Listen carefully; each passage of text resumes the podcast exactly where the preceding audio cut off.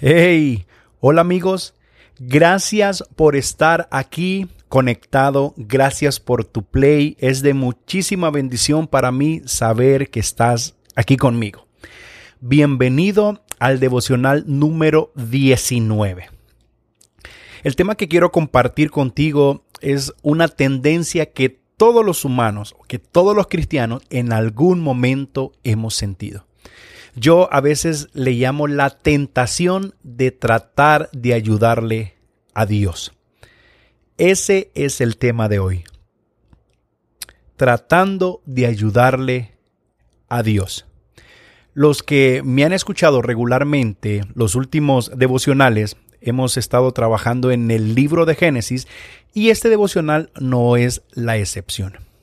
Vemos aquí que una persona, para ser más específico, Saraí, la esposa de Abraham, se le ocurre una idea, se le ocurre eh, un plan para ayudarle a la promesa que Dios les había dado. Hagamos memoria un poquito que Dios le dio una promesa a Abraham y a su esposa de darle un hijo que se iba a llamar Isaac y que en ese hijo se iba a cumplir la promesa de una descendencia que iba a gobernar la tierra. Abraham y Sara, después que reciben esa promesa, pasan un poco más de 10 años. Y era lógico, ¿no? Si a ti te prometen algo y pasan 10 años, entonces dice, hey, a lo mejor y la promesa pues se está tardando, ¿por qué no hacemos algo? ¿Por qué no accionamos para que esa promesa eh, se cumpla ya de una vez? Porque el no es saber esperar el tiempo de Dios es una característica muy de nosotros los humanos. Entonces Sara se le ocurre la brillantísima idea de ayudarle a Dios a que esa promesa se acelere, a que esa promesa camine porque ellos ya no están dispuestos a esperar. Sara va a tomar un atajo un camino que no está en el plan de Dios, que no está en el diseño original para la promesa que Él les había dado a ellos. Entonces Sara le propone a su esposo Abraham que tenga relaciones con su sierva Agar. ¿Quién era Agar? Era la sierva, aparte que era egipcia, era la sierva de Sara. Entonces le dice, Habrán estado viendo que la promesa no llega, estado viendo que a lo mejor el Señor ya se olvidó de nosotros, estado viendo que está tardando mucho y yo sigo estéril. Tú ya estás viejo, yo sigo de igual manera, no puedo quedar embarazada, hemos tratado de todas las formas, pero mira, aquí está mi sierva. Lo más seguro que ella sí va a quedar embarazada. Entonces, en ese momento, Sara está tergiversando el plan original de Dios para ellos. Pero veamos la otra parte. Abraham y le dice, ¿sabes qué, Sara? Estoy totalmente de acuerdo. Obvio, le estaba entregando otra mujer, ¿no? O sea, él estaba contento, él se estaba haciendo los bigotes y dijo, Sara, démosle, me parece muy, muy interesante tu plan. Porque Sara ya estaba desesperada. Y yo creo que Abraham también cayó en desesperación, pero más que desesperación, cayó en la trampa de una persona que no sabe esperar el plan, que no sabe esperar el tiempo de Dios para las promesas. Toda promesa que Dios nos entrega tiene un tiempo. Muchos de nosotros hemos recibido promesas en un servicio y que que pensamos que para el próximo servicio esa promesa ya va a estar hecho como quien dice por arte de magia, con un chasquido de los dedos, eso va a estar. Hay promesas, hay palabras que Dios nos ha entregado que tardan 5, 10, 15, 20 o más años. Porque cuando Dios nos promete, casi siempre deja el tiempo a la espera. Nunca nos dice, en seis meses tendrás. Casi siempre nos da una promesa, pero también sirve para probar eh, en nuestra fe y que sabemos esperar en él. Sara estaba desesperada. Ella dijo, vamos a tener un hijo. No importa cómo, pero lo vamos a tener. Al final lo que se ocupa es un hijo de Abraham, pensaba ella. Haz un poco de memoria, haz un poco de mente alguna palabra, alguna promesa que Dios te ha dado y tú, en la desesperación, por no saber esperar, has metido tu mano, has metido tu sabiduría. Y resulta que Agar, la sierva de Sara, queda embarazada. En este proceso pasa algo muy particular, algo hasta lógico, podría decir yo. Agar embarazada, sabiendo que Sara seguía en estado estéril, la miraba con desprecio. Dice la Biblia que la miraba y se burlaba de ella. Pasaba enfrente, yo me imagino a Sara, perdón, me imagino a Agar con su hermosa panza, con su hermoso estómago de seis, de siete, de ocho meses, paseándose enfrente de Sara. Y le decía, mira, aquí tengo un hijo de tu esposo.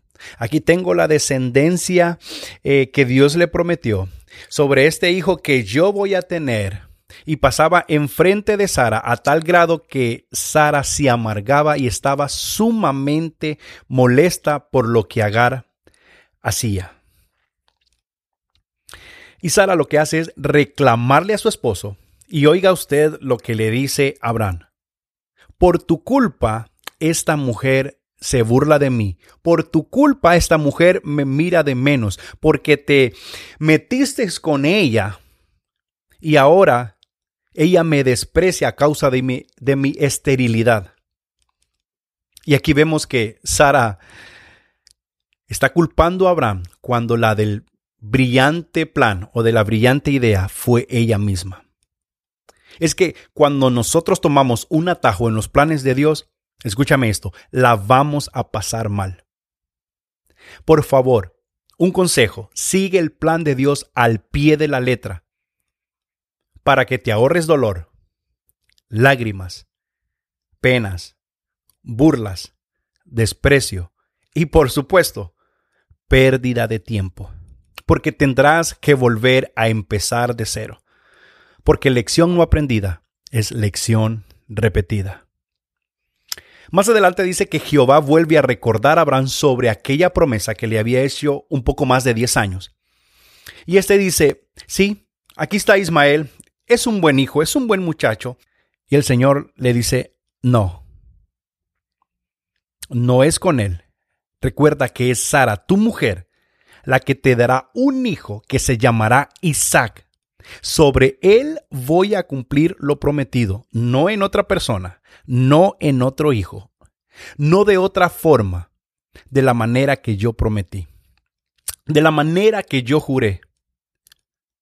Cuando Dios te diga que va a hacer algo contigo, a su manera, asegúrate de presentar a Isaac y no le cambies los planes, no trates de ayudarle llevando a un Ismael delante de su presencia. Escucha esto, Dios no está obligado a cumplir algo que Él no te ha prometido. Tenemos que aprender a diferenciar entre una promesa de Dios y un capricho personal. El problema de nosotros es que tratamos de espiritualizar nuestros caprichos o nuestras decisiones. Queremos disfrazar a Ismael de algo que no es el plan de Dios. Por muchos Ismael que llevemos, la promesa se va a cumplir única y exclusivamente en Isaac. No metas tu mano cuando los planes están en las mejores manos en las manos de Dios. Confía en la promesa de Dios. Yo sé que a veces es difícil, cuesta cuando van pasando los días, los meses y los años y parece que no se va a cumplir. Pero si Dios te lo dijo, Él lo va a hacer, aunque parezca que tarda, aunque no veamos las formas ni veamos que sea posible. Insisto con esto, si Él lo prometió, él te lo va a cumplir. Él no miente ni se arrepiente de lo que te dijo. Si Él lo dijo, Él lo hará. Sigue esperando. Sigue confiando. No caigas en la tentación de querer ayudar a Dios. Dios tiene los tiempos, Dios tiene las formas, Dios tiene los planes, Dios tiene el diseño lo único que hacemos cuando tú y yo metemos mano y cuando tú y yo queremos agilizar el tiempo al tiempo de Dios es entorpecer todo el proceso de Dios y pasar cosas que no estaban en el diseño de Dios. Y muchas veces decimos, oh, ¿por qué estoy pasando esto? ¡Qué barbaridad! Y tanto tiempo que he esperado, y tanto que he soñado, y tanto que he anhelado. Si Dios me lo dijo, ¿qué estoy haciendo mal? Muchas veces lo que estamos haciendo mal es tomar un atajo para llegar más rápido. Y escucha esto, el camino corto dentro de los planes de Dios siempre es el camino más largo. El camino fácil dentro del diseño de Dios, al final, siempre va a ser el camino más difícil. No seas como Sara, no seas como Abraham que obedece a Sara en un plan, en un diseño que a Sara se le ocurrió en su mente, cuando en la mente de Dios había un plan mejor diseñado. Y Sara cree que el plan de ella es mucho mejor que el plan de Dios. Y Abraham acepta y cree, a lo mejor y Sara tiene razón.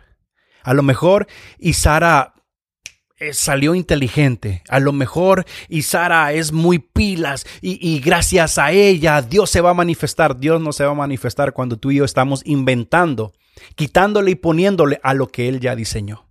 Y me despido con esto. Recuerda, insisto, sobre Isaac de única y exclusivamente, no sobre lo que yo en mi carne pienso, lo que yo en mi carne decido, lo que yo en mi sabiduría humana pienso que es mejor para que Dios cumpla lo que Él prometió. Él lo va a cumplir.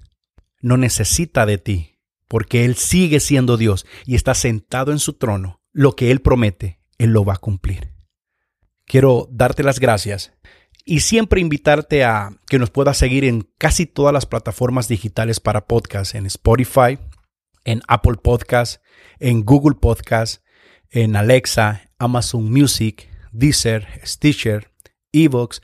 Y suscríbete, deja una reseña, coméntanos qué te parece el podcast y estamos cerquita, cerquita de cumplir los 21 devocionales. Después de esto seguimos con nuestros episodios regulares y quiero decirte que estoy muy contento por los resultados que está teniendo el podcast. Vamos, a pesar que me perdí un, un buen tiempo, se ha mantenido el nivel de descargas y eso pues me, alegra y me compromete a seguir hablando contigo por este medio.